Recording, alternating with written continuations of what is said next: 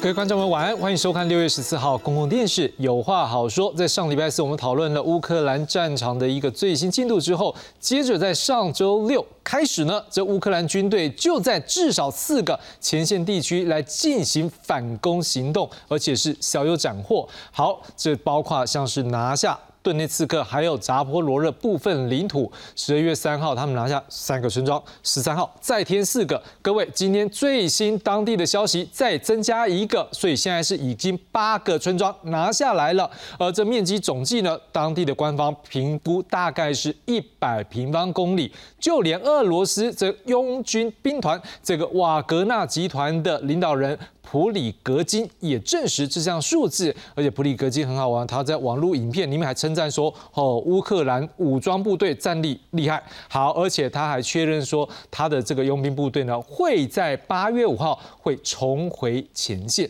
说实在话啦，一百平方公里，各位知道也不是说很大面积。好，十乘以十，所以它就是一个十平方公啊，十公里跟十公里，假设啦，因为它面积不会那么准。但是如果是一个正方形，十公里跟十公里的一个范围，各位对于一个战斗来讲，这不是一个大范围。不过，因为各位要知道一件事，现在在那边乌克兰采取的不是大规模机械化部队去做一个攻击，而是小规模。好，什么叫小规模呢？就是他可能是用精兵，然后摸索对方的弱点，然后再透过步兵、无人机还有装甲车的结合，然后对一个近距离的目标来做一个针对性的一个小范围的攻击。所以当然推进速度不会太快，而且另外还有一个点也很重要，他们不是得到西方的武装设备的一个协助吗？哦，厉害了呢！各位要知道，西方有提供一些什么？夜视光学的设备，所以这个优势也让他们有些地方采取夜间作战，因为对方的工的那个扇贝的那个工具没有到夜战这些啊，所以。这边来讲话，乌军是不是他的胜率就会增加？所以总之整体来讲，现在乌军没有把速度放快，而是采取逐渐削弱俄罗斯的编队，而且降低他自己这边人员伤亡的几率。所以速度来讲没有太快。不过在俄军的部分呢，十四号持续飞弹攻击，而今天最新的消息就是在今十四号的清晨是对港口城市。敖德萨来做一个攻击，造成至少三人死亡，十几个人受伤。而且根据当地媒体报道说，被轰炸的地方都不是军事设施或什么弹药库，其中还包括一家麦当劳。哎，所以也有战略的角度来分析，是说会不会现在他们在一个战场上面，目前看起来是稍微具有弱势的状况，所以他们就用飞弹，哎，打过去有一个战略的目标的一个效果。另外也透过这样的一个攻击的状况之下，他们把一些可能会败退的地方的一些资源往后运到他的俄罗斯去，所以这也是当地媒体现在观察到的现象。不过这样的一个状况对俄罗斯来讲，应该也是点滴在心头。所以俄罗斯总统普京在他们的俄罗斯日里面发表谈话的时候，坦诚目前正在经历一个。困难的时期，他也在跟媒体会面的时候坦言说，俄军起码添加这一米加，包括例如说精准导引的这个弹药，或者是通信设备，或者是飞机，或是无人机等等。他承认说，哎，俄罗斯有这些东西，不过很不幸的是，数量上来讲。不够多，而且普京也说了，如果现在两边要停止冲突，好，OK，他也开了一个条件，提了一个方案，就是说，是不是你西方国家就停止提供给乌克兰这些武器？好，OK，他就说了，所以解决问题的关键在西方国家这边。好。但是这个角度对于乌克兰讲，我们都知道啊。乌克兰之前不是讲过，他的目标是要把所有的失土全部拿回来。所以这场战役现在看起来恐怕不是短时间能够结束喽。而世界各国是不是做好准备，未来这场战争以及国际的局势又会如何的演变？今晚我们要继续来做深入的探讨。介绍今晚来宾，第一位介绍是正大国际事务学院院长连宏毅连老师。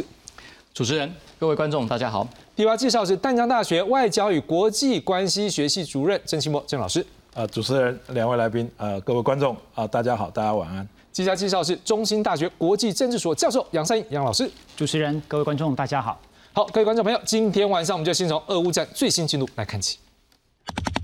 乌军向乌东巴赫姆特推进，攻击俄军占领的据点。乌军释出这段影片，宣称周末以来的反攻行动取得进展，已经从俄军手中夺回东部和南部七座村庄。Дякую вам, воїни. Дякую за кожен крок і за кожен метр української землі, яка звільняється. 俄罗斯总统普京星期二会见战地记者时坦诚，俄国在这场特别军事行动中的确出现军备不足的隐忧，但是他强调，乌克兰的损失比俄军惨重得多。Понятно, что обороняющаяся сторона она меньше несет потерь, но все-таки это соотношение тоже один к десяти. ну, что называется, в нашу пользу. У нас в 10 раз меньше, чем у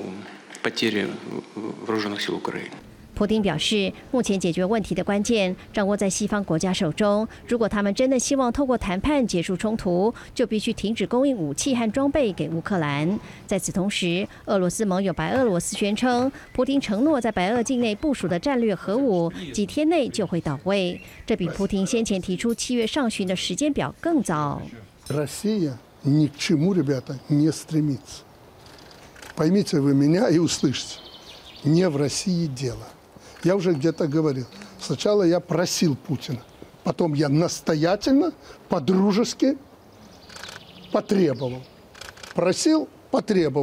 白俄总统卢卡申科强调，部署核武是他主动提出的要求，因为不会有人跟永和国家开战。他希望借此吓阻外来的潜在威胁。外界猜测，这些武器属于短程且威力较小的战术核武，这也将成为苏联解体以来俄罗斯首次在境外部署核武。这个动作引发中美等国的关切，警告别用来攻击乌克兰。但普京反称，美国早在欧洲国家部署核武多年。国事新闻的会民编译。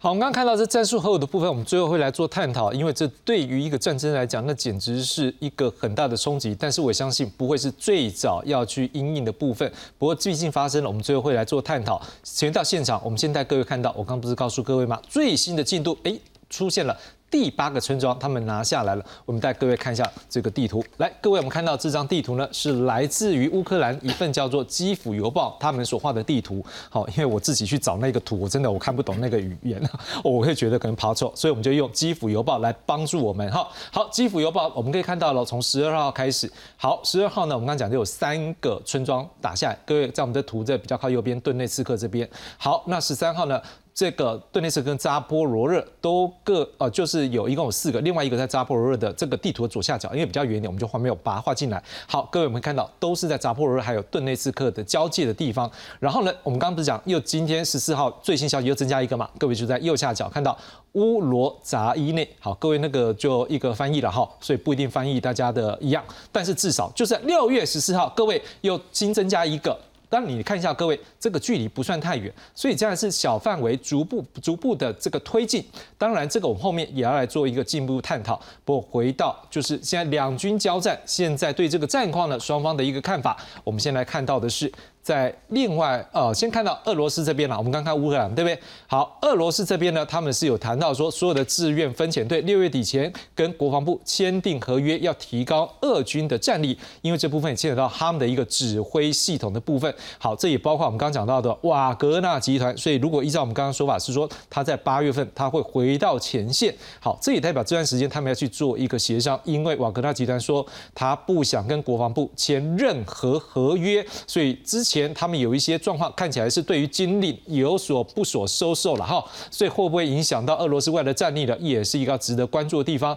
而俄罗斯总统普京在俄罗斯日有讲，哎，目前是一个困难时期，而且他也在后面。跟这个媒体讲的时候，A 他的战力看起来虽然有这些东西，但是有些武器真的不够好。那另外呢，也有俄军开始有人叛逃了，像是有个空官米绍夫就想说，他拒绝成为罪行共犯。而在北约部分呢，也进行史上规模最大的空军演习，他们有一个强烈的政治意涵，要让俄罗斯知道，哎，你如果之后攻击北约成员的效果，你就知道。好，所以我要请问一下李老师，如果就这样的一个状况之下。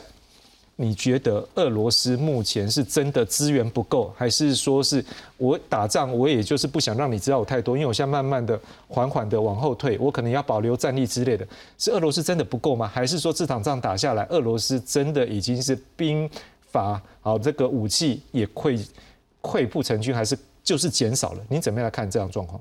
呃，谢谢。好，我想这个呃，普京好在这个六月十二号的这个。他们的国庆日里面哈，然后在一个公开场合讲了哈，就讲说基本上目前俄罗斯是在一个这个困难的时期，啊的这个部分。那在我的印象里面，从去年二月一直到现在今年的六月哈，也打了大概一年四个月哈。我的印象里面，普京呃过去从二零二零年执政以来，他很少。呃，基本上讲一些比较示弱的话，嗯，这个是我的印象里面，所以他讲说现在目前俄国处在一个比较困难的一个状态，这第一个。第二，呃，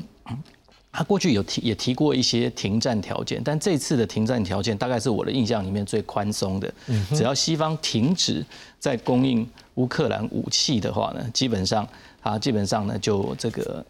是不是一定可以停战，还是说可以思考？抱歉，这个不知道。但是我的印象里面应该是最宽松的一次的部分。所以综合这两项，我自己的这个看法，再加上。乌克兰当然，我们祝福他了，他收复国土。不过呢，我们也要很清楚，就是说这个范围，呃，说真的不是太大。嗯。再加上现在变成乌克兰是反攻的话，它变成是一个攻方，攻方理论上就会比较比较吃力。所以换句话讲，就是说进展理论上会比较速度会比较慢一些。那从过去，我们也跟那个观众们有分享过哈，其实当这个四个州哈，就是从这个呃卢甘斯克、顿内茨克，然后那个扎波罗热跟这个赫尔松这四个州公投入俄之后，其实俄国其实就。把这四个州当作是一个这个谈判的一个很重要的一个基准点，那甚至包括中国的这个特使，他去走了这五个国家之后，他所提出来的大概也是类似这样子的这个概念。那我们先不要去管这样到底大家能不能接受，不过很清楚的，俄国它的呃这个概念就是以这个作为谈判的基础，然后呢进行这个持久的这个作战。好，所以换句话讲，在这个时候突然发现。他这个总统最高统帅讲说，我们现在在一个很困难的一个状态之下，大概约略的也可以来判断说，确实他的这个军备恐怕是有一些问题，所以他才会。这其实刚前面两段话是有相互联系的，看似好像分 分开，但事实上是联系的。所以他现在最重要的是，这个西方不要再供应乌克兰武器。然后乌克兰不要再进行强攻，这个只要能够先停下来之后，就能够缓解俄国的这个困境。这第一个，第二个，那些呃跟俄国有关的有背景的一些所谓的佣兵集团，在未来这段期间，会想办法让他们跟俄国紧密的结合在一起。虽然像刚讲普里戈金呢，他不断的去挑战一些俄国的这个国防部，尤其他跟这个沙伊古哈，就国防部长可能。不太对盘了哈的部分，他已经攻击 他很多次了。不过呢，呃，既然他讲说在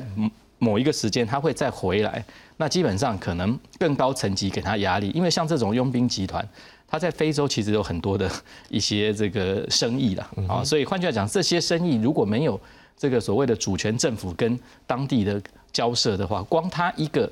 你可以想，它是一个民间企业，比较比较特殊的民间企业，它可以跟这些主权国家打交道，这不是容易的事。所以，这个俄国的这个国防部之上，好，那很很显然就是最高层，是理论上应该有这个所谓的，还有最后的杀手锏，或者是一些这个所谓的呃，要他必须要再回到这个俄罗斯的这个掌握的一个很重要的这个力量。所以，这两个如果再结合在一块的话，基本上。俄国或许或许啦啊，他会这个重整旗鼓了。他现在基本上就是先阻挡了哈，缓解了这个这个乌克兰的攻势，以及设法让这个西方的武器不要进来。那现在就是另外一个方面，可能就西方要怎么去思考了啊？怎么这到底是不是要一鼓作气？可是就算一鼓作气，你从他这样的这个速度哈，其实老实讲不能说是快了，就是说武器可能进去了，是乌克兰士气。乌军士气也高昂，领导层基本上也呃这个非常的稳固，可是进展可能不会很快速。要在战场上，如果说今天乌克兰要在这一场未来的和谈中取得一个好的地位，很明显呢，他就是要在战场上有一个决定性的胜利。但是如果以这样的速度来看，可能比较难。预期在战场上会有一个很这个呃翻转性的哈，这个彻底的一个胜利，来让他未来在这个谈判桌上可以比较有好的这个所谓谈判的这个地位。嗯哼，所以林老师大概您的态度会觉得说，他现在的示弱应该是真的气势上面，或是战力上是不足。我觉得，因为我呃印象里面，他他他是一个硬汉呢，他很少从他嘴巴里面讲出比较示弱的话，所以他现在这样讲，我觉得应该。呃，我我自己判断是，我觉得应该是最困难的时候。嗯，的确，因为包括连老师您的这样的观察，嗯，像在今天有看到国际媒体有类似这样的一个观察，他们就是觉得说，这好像不是他们以前 认识的普丁，他们觉得这个记者会看看起来，哦，不是看，就是他的一个演说看起来是觉得说，哎，跟以前大家印象不太一样。可是如果就是像林老师这样讲的，目前整个是气势是落下去的。那我要请教一下老师，就说会不会有一种可能？因为我现在战术上面，我的整个兵力上面我是弱的，所以我就开始用飞弹，嘣！为什么？因为我是一种大型的一个武器去做一个牵制。另外再加上之前，如果说依照乌克兰的说法，哦，我这个水坝打下去。当然就阻扰了你再继续去攻击的一个进度，甚至他们这两天有一个新的一个报道，但是因为我不是说很想去提它，是因为还没有被证实，就说好像乌克兰这边又在指控说俄罗斯又打了一个小水坝。啊，OK，那当然如果这个是属实，那老师会不会真的看起来就是俄罗斯这边真的进度上面或者是战力上就是弱了，所以我只好以退为进，希望减缓你的进攻速度。但是另外一个角度也是他的强手的部分。会不会可能乌克兰也是真的不一定那么好攻？所以您怎么样看说两军下一步这个进攻的这个速度的快慢，还有它的虚虚实实？是，呃，很有趣哦。那其实刚刚主持人跟连院长的对话啊，大概已经把呃我认知的战场的情况啊，那普京的气势其实也跟战场有关啊。是。那呃，我首先要讲的是说。呃，其实，在巴赫穆特、巴赫穆特啊，这十几个月啊，他们所谓的绞肉战里面啊，那呃，俄罗斯其实有做了相当程度的战略转向啊，那也就是说啊，它转向所谓防御固守哦，他守住乌东的四个州啊，那所以从这个角度去看的话哈，你看，其实呃，后来俄罗斯加紧部署的是。啊，它的防御的纵深啊，那特别是像呃乌克兰啊刚开始的攻势啊，刚刚连长有提到了啊，那本来在攻势哈就比较容易有战损哈，那呃以前说要十倍的兵力哈，那当然现在啊其实已经不是那种短兵交接的时代了哈，那可能战力的那个损失会比较小啊，但是呢呃看起来哈乌克兰其实并没有放足全，他还在测试。啊，那另外还在测试的有一个原因，就是说俄罗斯的所谓的防御纵深的部署啊，那基本上啊，它会有所谓的啊呃防御工事战壕啊，阻止坦克。好，那我们知道乌克兰啊聚集了很多西方提供的坦克，包括豹尔，包括埃布拉姆斯啊。那另外呢，还有所谓的啊龙齿哈，他们所谓三角锥形的水泥的一个防防御工事哈，那阻止啊坦克进进攻啊。那另外其实还有碉堡哈，它是一个很多层的啊。那另外很麻烦的是雷区啊。那俄军布了很很长纵深的几公里的雷区啊。那呃号称之前啊前几天呃乌克兰的包尔呃的一些呃坦克的一个战损啊，那基本上很多是所谓的经过雷区造成的啊。所以他们现在需要扫雷啊，需要时间啊。也就是说啊。包括呃呃水坝，好，那水坝当然呃有更越来越多的证据了哈。其实去年十月啊，其实就有呃俄罗斯的士兵在所谓的呃呃自媒体上的呃访问上面哈，那那去坦诚说他们已经在那边部署了呃，就是说炸药炸药，对对对对对，那。那新卡霍夫卡水坝被炸也不是第一次了哈，那它确实有它战略上的哈，那它确实是可以延缓哈。那呃原本呢，那俄罗斯把呃新卡霍夫卡水坝哈，就是说整个涅伯河啊，当做是一个防御的攻势哈，阻止哈。那确实乌克兰也曾经发射呃海马斯导弹去打新卡霍夫卡上面的桥。好，那阻止呃乌克呃乌军的渡河啊，那其实这些我想都是战术的运用啊。我想啊，整个战术的指导，目前为止啊，我们看到啊，普京啊基本上是运用所谓的啊用时间来换空间哈，然后呃其实现在啊呃我不认为就是说。呃，整个所谓大反攻，我们期待的就是一般人期待的哈。对不起，那呃，整个大反攻是一个大攻势哈。那显然我们现在看到是乌克兰非常小心的在测试。那这个测试也因为俄罗斯的啊在防御部署上面哈，那呃已经转为守势哈。那乌克兰就很难那个啊。那在这样的僵持的情况之下哈，那呃我们看到了心理战。舆论战哈，包括普京啊，也许示弱，但是他也许也是一个心理战哈。那包括宣传战，甚至外交战哈。那例如说刚刚提到的啊，他提到西方不要供应武器就可以停止哈。那对于西方很多人希望赶快停战的人，他会觉得对啊，啊你不要再西方不要再供应武器了，俄罗斯也停战，大家坐下来谈，反正终究是要谈的嘛哈。那当然乌克兰是希望有一个现在呃。北约跟乌克兰啊，他们是希望有一个比较好的战果，就像啊，斯多滕伯格伯格前天在华盛顿啊，跟拜登跟布林肯提到的啊，那有好的战果之后，在谈判桌上会比较有利啊。那这是目前西方的一个策略。那普京大概也就抓住了这个部分啊，那就是说，哎，我们赶快谈哈，那也就另外制造了一个西方不愿意和谈哈，要继续打哈的一个一个一个姿态哈。那这种舆论战，包括宣传战哈。那另外啊，刚刚也提到啊，那那北约当然也在。也在贺贺主了哈，那呃北约内部也有几个呃中东欧的国家哈，希望啊另外参参与战争哈，那呃目前哈呃我个人的判断哈，那呃俄罗斯是希望呃能够呃其实俄罗斯在很早以前我就发现它的这个战略转向哈，那呃他大概就赌我占了这四个州啊，这四个州已经公投了哈，这就是你们西方的民主制度啊，那。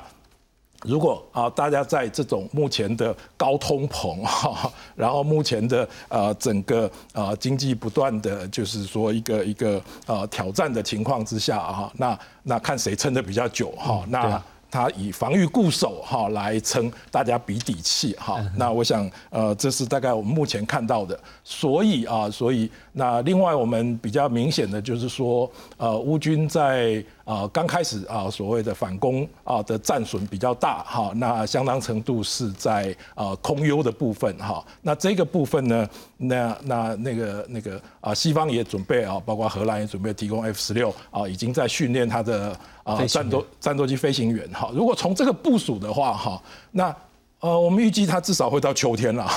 所以它可能也没有那么快哈，可能也没有那么快啊，所以呃，而且呃，对乌克兰来讲哈，他恐怕也没有太充裕的哈武器弹药哈，就是刚刚跟三英兄在在谈哈，在在跟呃在开玩笑啊，就是说每个国家啊，就是俄罗斯跟乌克兰都觉得他武器很缺了哈，嗯，对，那俄罗斯一定觉得再给我一千台。T 九零啊，那那我一定一啊，我我我今天就不会有这个情况啊。那乌克兰说，我早拿到 F 十六，我对不对？我今天就大反攻就开始了哈。那不过呃，目前的情况之下啊，双方啊都比较谨慎。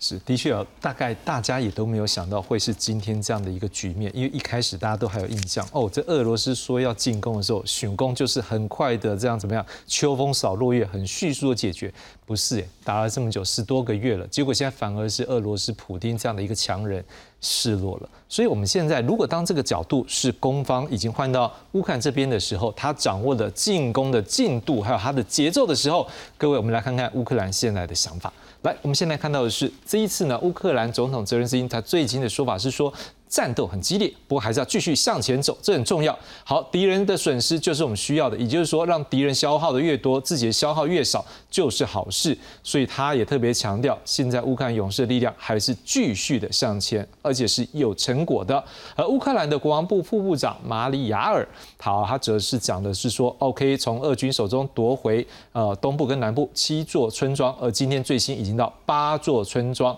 好，另外在乌东巴赫姆特部分有十六平方公里。好，那另外在泽伦斯基的外交顾问卓夫科瓦，他只是强调是说，反攻行动最终的目标是要夺回克里米亚在内的所有领土，这可能需要好几个月才能够实现目标。目前的推进并不是最后一次反攻。杨老师，我想请教，如果当这个节奏看起来，两位老师也都解读了，不会快，而且你看他也都讲说，好几个月才能够实现他的目标，而且他就是要收回全部的失土。您觉得乌克兰现在的一个节奏是怎么样的设定呢？因为还有一个问题啊，也敏感到我们是一啊，大部分都是外援啊，所以他现在能够很充裕是这样。可是他有没有去顾虑到说，可能这些 supporter 他们这些的赞助者、支援者的想法？你觉得他是怎么想的？首先呢，我们还是回到这个刚刚主持人所看到的那一段哈，就是说现在目前的战场形势啊。那目前呢，我我也一样，就是这几天我很关心呢这个战场的发生的进展状况。目前看起来是这样子，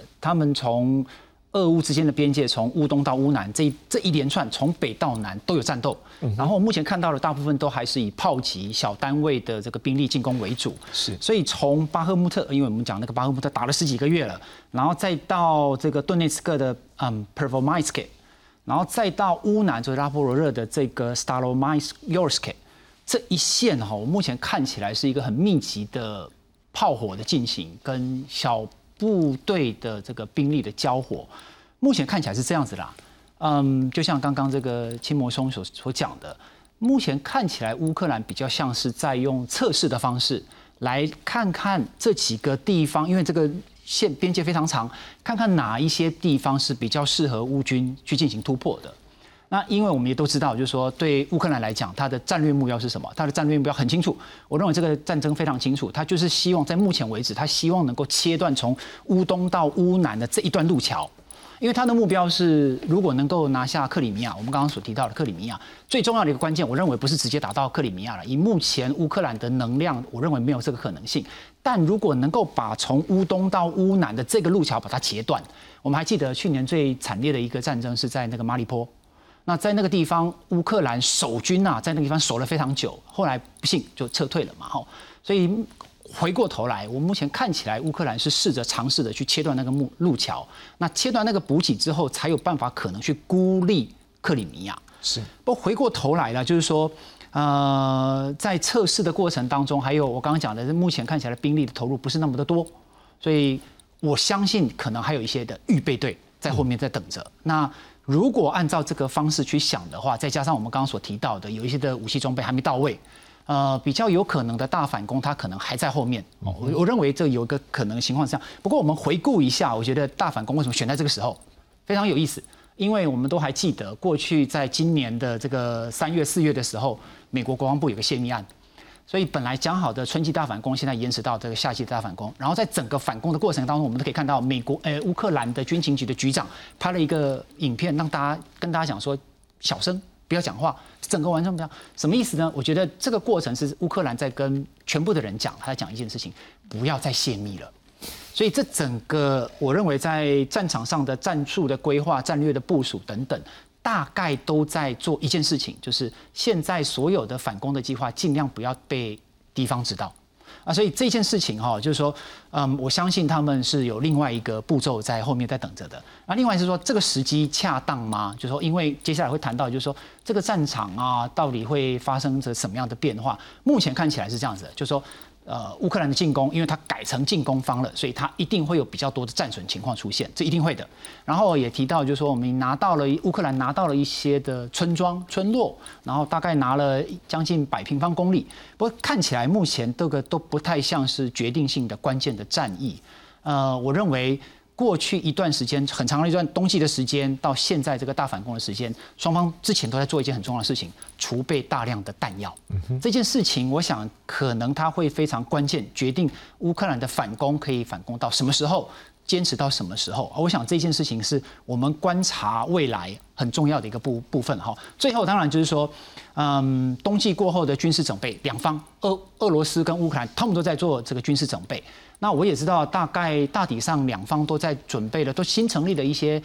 营旅级的一些战斗单位啊。那这一些就是我刚刚所讲的这些新成立的部队，那他们未来如果投入到战场上面的话，能不能够发挥效果？我想这些都是我们未来观察的这个部分。是杨老师等于点出一个点，就 save the best for the last，就是在最后一刻要有最强的战力。那如果这个角度啊，当然我们就会看到是说，难怪两边现在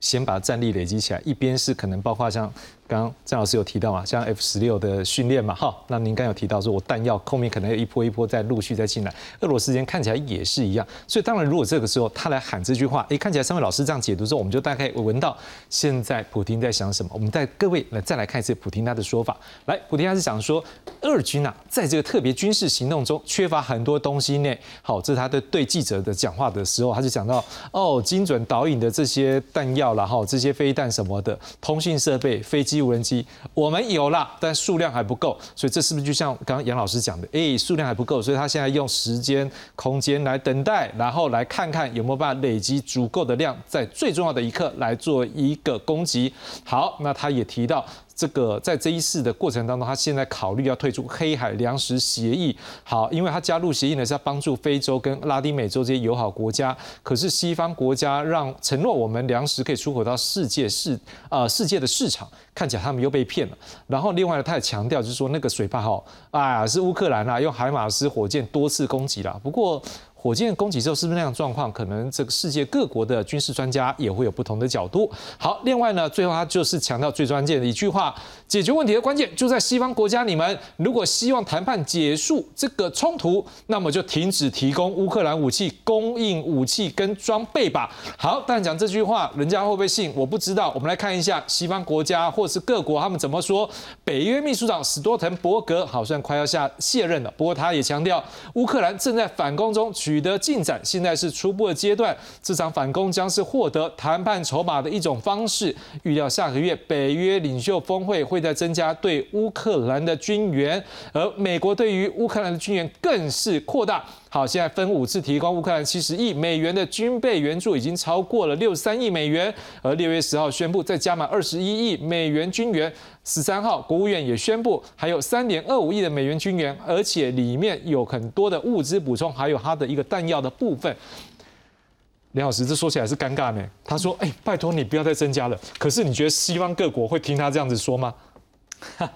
这个我想哈，就是刚延续刚刚所提的哈，就是说，呃，我们要看看这个呃同一个人啊，在这场同一样一件事情里面哈，从刚一开始一直到现在，他的这个所谓的发言哈，包括他的这个强硬的这个程度是怎么样？那我刚是讲说，呃，他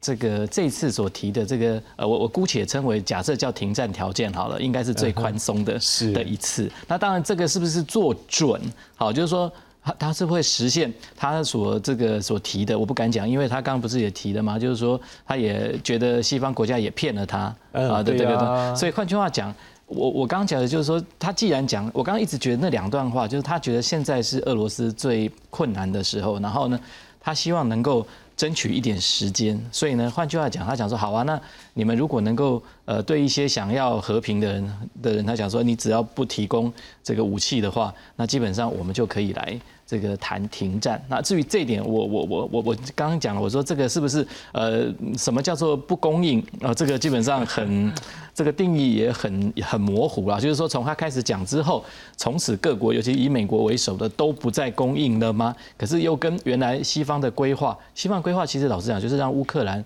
独自来面对啊，就是自己来打这场战争啊。他们唯一承诺的就是除了提供军援、情报分享，还有一个就是。训练军队嘛，这三个他们都做了，就是西方以美国为首的都做了。哦，所以换句话讲，这个呃要的就是乌克兰自己来呃在这个战场上获得一个呃决定性的这个胜利，这是西方我想到目前为止他最想看到的一个一个一个一个景象了。只是刚刚两位老师哈，刚包括我刚刚也特别提哈，就是说乌克兰基本上他也呃走这条道路，可是速度应该不会太快，然后是不是会要到一个很决定性的？这个所谓的这个胜利恐怕也困难。如果照这样的这个速度的话，恐怕也比较困难了哈。这部分，那我想度过了这一两个月，我在猜，呃，这个呃，俄罗斯大概是这一两个月，呃，应该是最最困难的啊的这个部分。那为什么是这一两个月呢？因为就刚刚讲的，还有另外一个因素，就是它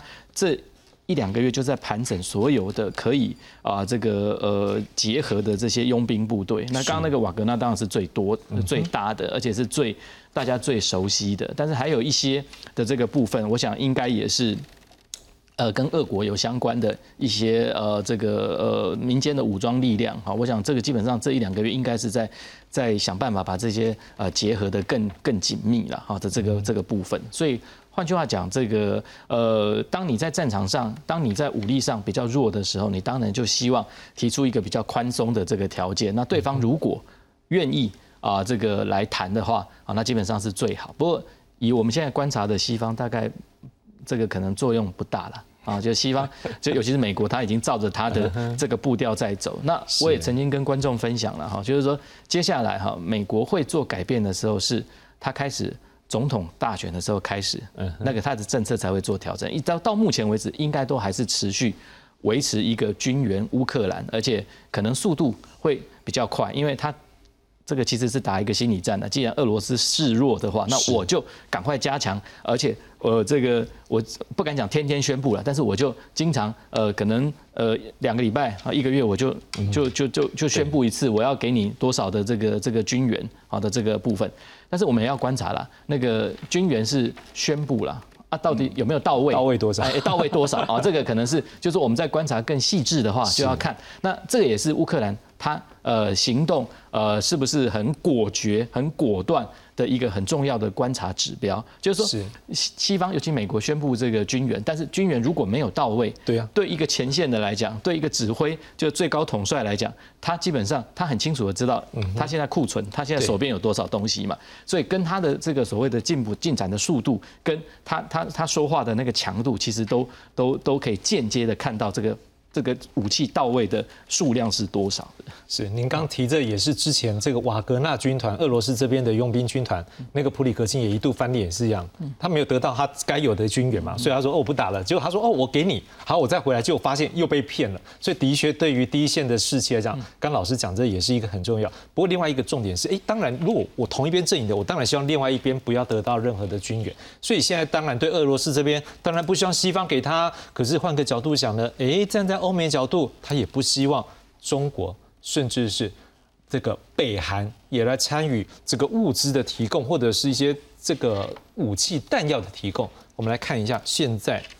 这个北韩部分。好，来根据北韩中央通讯社的一个报道，北韩领导人金正恩在六月十二号俄罗斯国庆日。发讯息给普京说，我们能够有更紧密的战略合作，对于俄罗斯人民表示支持和声援。诶，这个是只是一个话靠后，还是真的实质要给一些战略物资呢？我们看到美国之音 VOA 的报道，他说，这样在去年十一月，北韩就向俄国的瓦格纳佣兵集团，我们刚刚说过了，运送步兵、火箭还有飞弹等等大量武器弹药，而且今年三月。俄国也试图提供北韩粮食援助来交换二十四种武器和弹药，哎，这完全是经贸的，有没有？我们讲说经济贸易，对不对？最基本的就是你缺什么，我给你什么，两边刚刚好交换，对不对？好，可是问题就好玩了，你现在的武器跟弹药是美国最不希望俄罗斯得到的，所以美国很担心呐，所以现在会加强监控，而且。美国国务卿布林肯还强调说，他希望乌克兰反攻获胜，就像刚刚看到这斯多滕伯格北约的秘书长他所讲的，希望能够更多的一个城池取得之后，能够加强谈判的地位。赵老师，你怎么样看？如果这个局面会不会现在已经不是两个国家，现在已经变成两大集团在那画帕拉 K，而且就是武器的供给互相相对。如果这样角度的话，你觉得今天俄罗斯讲说哦，只要不提供，我们就可以来谈这句话，现在来看的话，如果在这个背景之下，有意义吗？呃，当然还是有它相当的策略应用了哈。那不过呃，这次呃，包括。呃，金正恩在呃所谓俄罗斯日啊，就六月十二号啊，他所特别发表的哈，就是要跟俄罗斯站在一起哈。那我们不得不钦佩他哈，对于局势的掌握哈，那其实很精准到位，好会抓。对，那那基本上啊，那就像他发展所谓的核武的策略是一样的哈。那因为呃北韩啊，那基本上哈，他其实呃不止从西方勒索哈，他也从中国勒索 哈，他甚至也从俄罗斯勒索哈。那所以呃，包括呃那个刚刚的那个荧幕上提到的哈，包括三月份啊，他就曾经要换粮食了哈。那如果呃西方你们想阻止的话，你就拿粮食来换嘛哈。那呃这个部分，我想呃呃我们呃金正恩啊，也许在治国上面哈，他没有办法啊 提升北韩的经济哈，可是在国际关系哈，我是觉得他玩的蛮上手的哈。那刚刚提到军援啊，我倒是觉得哈。那呃，美国的军援呢，比较就西方不止美国了哈，军援哈，它的数量哈，那当然数量很重要，但是那个我倒觉得那种精准到位哈，就像啊这一次哈，那。啊，美国就特别在呃援助部分哈，它就加强了，包括战车哈，就是包括埃布拉姆斯，还有所谓的平右穿甲弹哈，也就是说啊，他不断的在呃审视哈，那那战场上啊，乌克兰需要什么哈，那另外当然也在俄罗斯哈加强攻击啊，所谓的呃呃。乌克兰民用设施哈，特别是造成比较接近人道主义灾难的时候，它也会去提升哈。那它随着战场哈去提供啊乌克兰需要的武器哈。那包括啊现在已经在部署哈所谓的呃 F 十六哈。那呃至少哈虽然武器还没有到位哈，但是那个心理的震慑哈，我想呃是相当相当够的了哈。那所以呢。呃，从目前哈，那呃西方援助的角度来看哈，那就像普京自己承认的啊，他确实是跟整个北约在作战哈。那所以呃，目前的局势恐怕对他呃其实是相当的不利哈。那另外，刚刚好，那呃，三义兄特别提到的哈，那现在的整个战线哈，虽然哈没有大规模的，但是大概从呃呃托克马克哈，就是那个呃巴赫穆特北线哈，然后一路到扎波罗热哈，那我想主战场大概在扎波罗热了哈，那啊整个啊所谓的呃乌军哈，那右边是往那个扎波罗热电厂核电站哈，那。那中路是往梅利托波尔，西路是往现在俄军的指挥中心哈，从马里乌波尔哈。那就像三一兄特别提到的哈，切断哈呃俄罗斯到克里米亚的所谓的那个那个路路上路啊路上的通道哈。那只要切断这个通道哈，那呃如果在呃赫尔松我们刚刚讲的那个新卡沃夫卡啊水坝哈，那那河水不会一直蔓延在那里哈，它退掉以后，它就是一个两百多公里。的宽度的一个没有防守的哈一个纵深哈，那这样子的话，其实呃我我我个人倒是认为哈，那另外如果乌军哈在精准的打击，再再把克什塔角再毁掉一次的话，那整个呃我想呃那个那个呃呃呃克里米亚半岛哈就在。几乎就是被孤立了哈。那克里米亚半岛很特别，它其实没有太多的陆上的防御哈，它是呃反舰的导弹哈，它是海空军的基地哈。那所以呢啊这样子其实呃我相信哈，它呃乌军积极攻扎波罗的这一线，就像刚刚三义兄特别强调的哈，那是呃相当程度增加普京的内部的压力，也就是让普京祸起萧墙哈。那克里米亚有它相当的呃就是军事跟。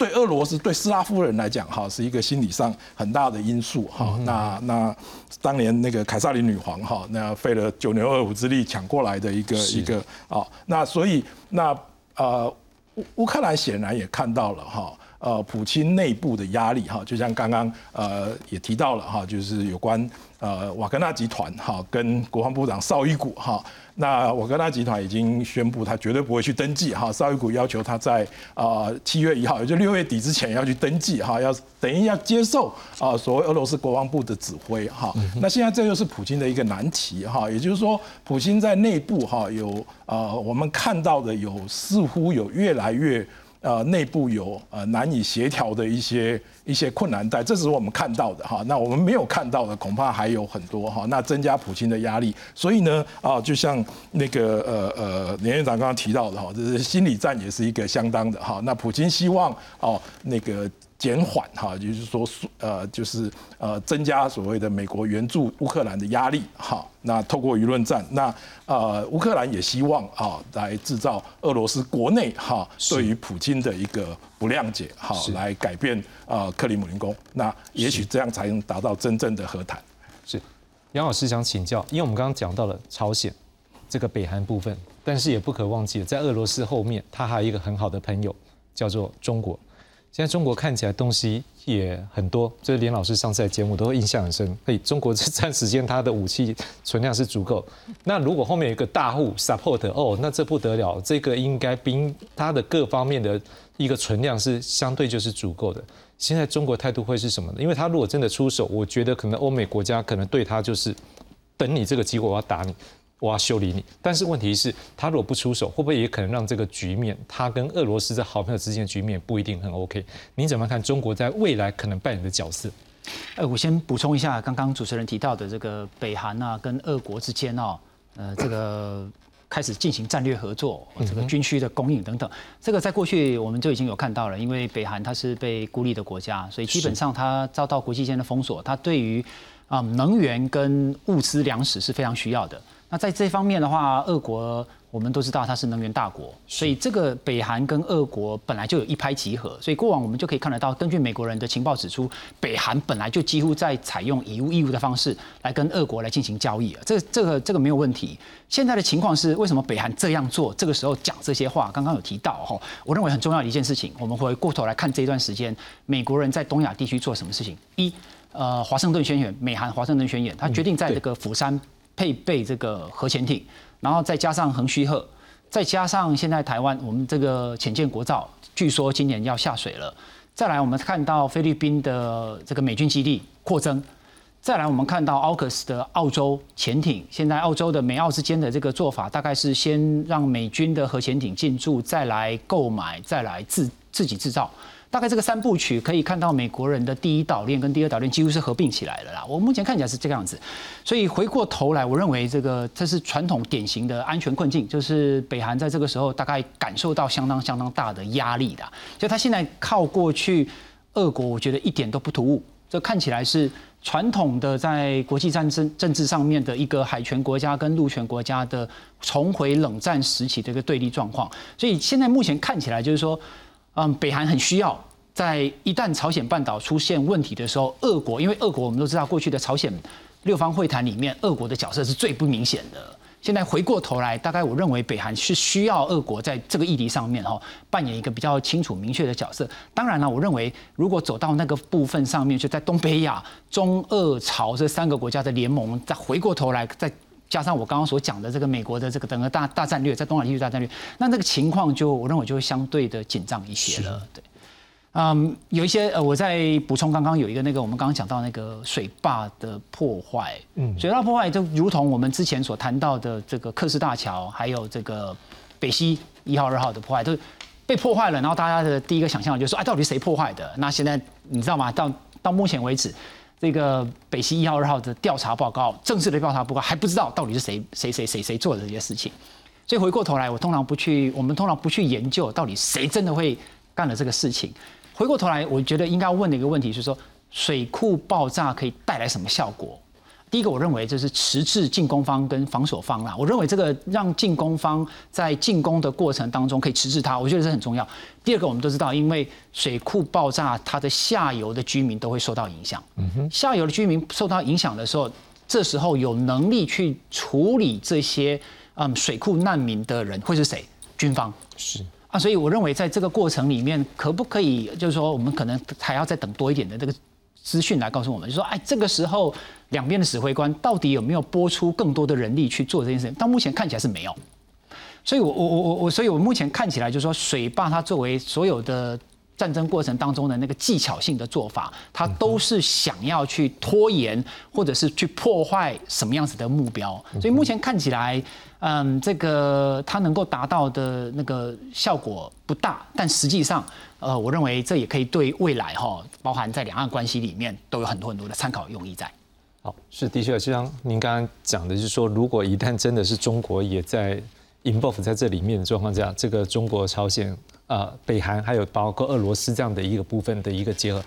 跟另外一个集团讲，看起来整个局势会更紧张。当然，这就会很好玩，就像我们一我们刚一开始讲到是，哎，好像这个局面变了，变的是乌克兰掌握了这节奏，而且可能时间空间的一个角度可以让这状况彼此是延缓。可是这延缓看起来并不是真的延缓，也并不是整个紧张的程度是放松，反而是有一种山雨欲来，双方各自集结，准备最后一个战役去对互相怎么样去打出最后一个结局的状况之下，哎，各位，那这就好玩了。第一个，大家要怎么等？因为国际社会当这样的一个不确定的战争因素的时候，不是就是连我们在这边，我们都感受到经济，还有包括国际安全的一个压力。好，那国际社会又愿意付出多少的力量，持续让这场战役继续走下去？更不要讲，我们刚刚一开始的我们的新闻就有看到了，哎，白俄罗斯。他说要部署战术核武，天哪，这是要怎么样？最后一个关键武器吗？所以最后一段，我想请教三位老师，是不是来解读一下国际社会面对这一场可能是耗久战、耐久战，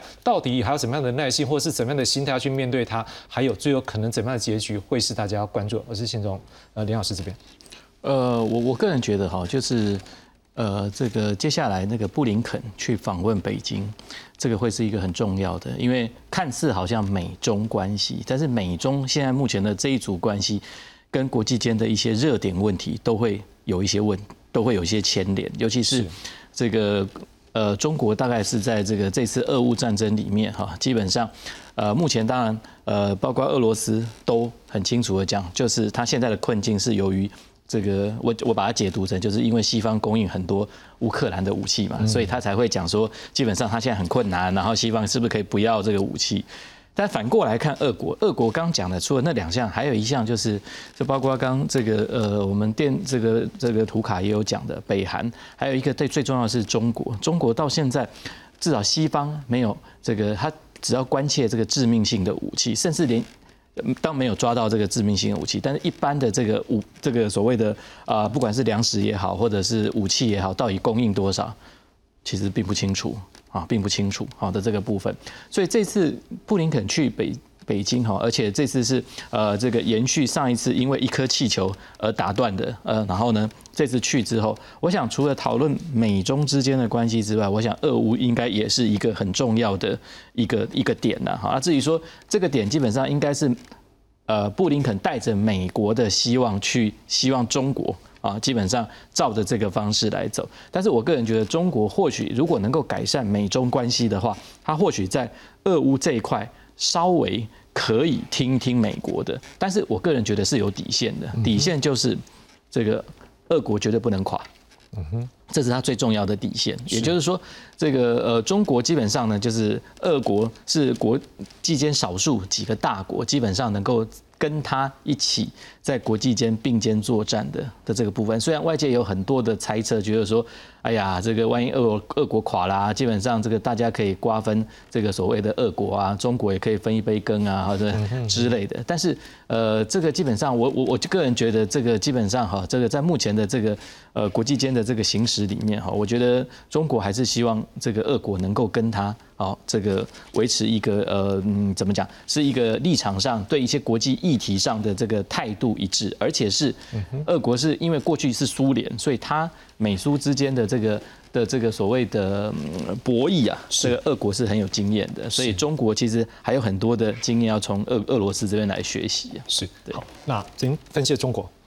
赵老师，我要请问一下，之前也听过吗？欧洲之希望是说，哎，也不一定有那么多耐心、那个能量继续去 support 在这一块。我们也知道，在美国，事实上，他们的共和民主两党对于在乌克兰这件事情上，之前也曾经一度有所分歧，但是现在看起来应该还是全力 support 了。您怎么看欧美对于这一场战役，如果变耐久战，那个耐心或者持续程度呢？呃，确实哈，这这恐怕也就是普京要赌的部分了啊。那呃，不过我完全同意刚刚连院长提到的哈，那中国的角色哈，以及他中俄啊所谓的。呃，不是联盟，盛世联盟哈，也就是所谓战地缘战略地位哈，它必须要呃互相扶持了哈。那它其实也跟呃三一教授刚刚提到的哈，就是有关呃美国在东北亚的部署哈。那其实美国的包括第一岛链、第二岛链，其实它已经结合起来了哈。那其实它整个防卫不只是针对中国，也针对俄罗斯哈的远东地区，当然也就针对了北韩哈。那所以整个局势，整个全球的一个局势是被整个串联。在一起的哈，好，那呃，那个另外刚刚提到那个那个有关核武的问题了哈，那核武其实也是一个呃。所谓底线思维，或者是呃极呃极限思维哈，那啊它是一个极限施压哈，那呃部署到俄罗斯哈，会让呃普京的核武的威胁更有弹性哈。那普京其实战前就开始用核武威胁他的核演习哈，那他战争开始后不久哈，他也也发布了那个那个。呃呃，那个导弹哈，极音速包括极音速导弹的测试哈，那呃这些部分哈，我想啊大概就是防止呃相当程度威吓西方的介入了哈，因为其实在呃过去哈，普京的核威慑无往不利哈，是。那当然了，这也就造成了其实啊整个世界的核武危机哈，那包括这次 G7 会议的那个都有提到哈，那甚至末日钟都被调快了十秒哈，那所以呃从这个面向来看，我们呃。可以看出哈，那它，呃，也就是说，呃呃，整个呃现在的全球啊的其实。呃，即便在自由民主世界的人，他相当程度都有一个焦虑了哈。是。那即便呃在台湾的人也在呃焦虑啊，中共会不会侵台哈？对。那那另外当然呃俄俄乌战争如果不赶快解决哈，确实对呃西方的政治家哈都有那个哈。那现在在美国哈，那共和党其实呃比较占优势哈。那呃川普哈，那目前。民意支持度最高的川普哈，他曾经号称他说一天就可以让普京撤军哈。那我想这大概就是所谓拜登政府必须考虑的一个部分。嘿，是最后是不是请那个杨老师帮我们压轴结论一下。是，呃，我是这样子看啊，就是说从两个层层面来看，第一个是全球的层次啊，全球全球的层次大概就是核武的扩散。啊，刚刚有提到这个核武扩散不止发生在东亚，也发生在欧洲啊，所以核武扩散的意思就是说，让核武发爆发核武冲突的可能性变多，是因为它拥有核武、部署核武的国家增多了，擦枪走火的可能性也就增大了。啊，我觉得这是比较一个危险比较比较一个风险然后。那跟这个伴随相关的就是冷战的幽灵，冷战的幽灵在东亚地区，在欧洲地区，大概冷战的幽灵大大概再回来了。那在这种情况底下，所有的除了强权以外，所有的中小型国家大概都要思考，在强权不断竞争的时候怎么办？你要直接的往这方面去，还是你要尽量的避险策略哦？这些呃，学术界有非常非常多的讨论啊，我觉得以后有机会再跟大家做分享。再来一点就是二零二四年，二零二四年是一个关键年，有好多的国家都在大选，美国的大选，俄国也在大选，台湾也在大选。在大选的过程当中，不管不管是在民主国家或集权国家，大选都是一个很大的因素。我们都可以看到说，新的政府上台之后，他彻底推翻了前前朝政府的这个政策啊，所以它是一个很重要的变数。另外就是在俄乌战场上面，俄乌战场上面，呃，打到目前为止，我看起来还是还是我我的我的观察都是这样子，决胜点关键时刻还没到。那这个关键时刻还没到的话，谈关键时刻还没到，去谈这个嗯谈判，这个都还有一段时间。然后我觉得他可能都还没有办法直接进入到这些领导人内心的世界里面。所以那个关于关键时刻，关键时刻大体上就是它是可能是一场战役，哦，或者是它是一场国内的来了一个什么风暴等等，在国内因素跟国国际因素、战场上的因素，要有一个我认为它是一个很明确的因素才有办法。这个跟股市其实非常的类似，有一什么讯息来了，我们才有办法判断未来的走向。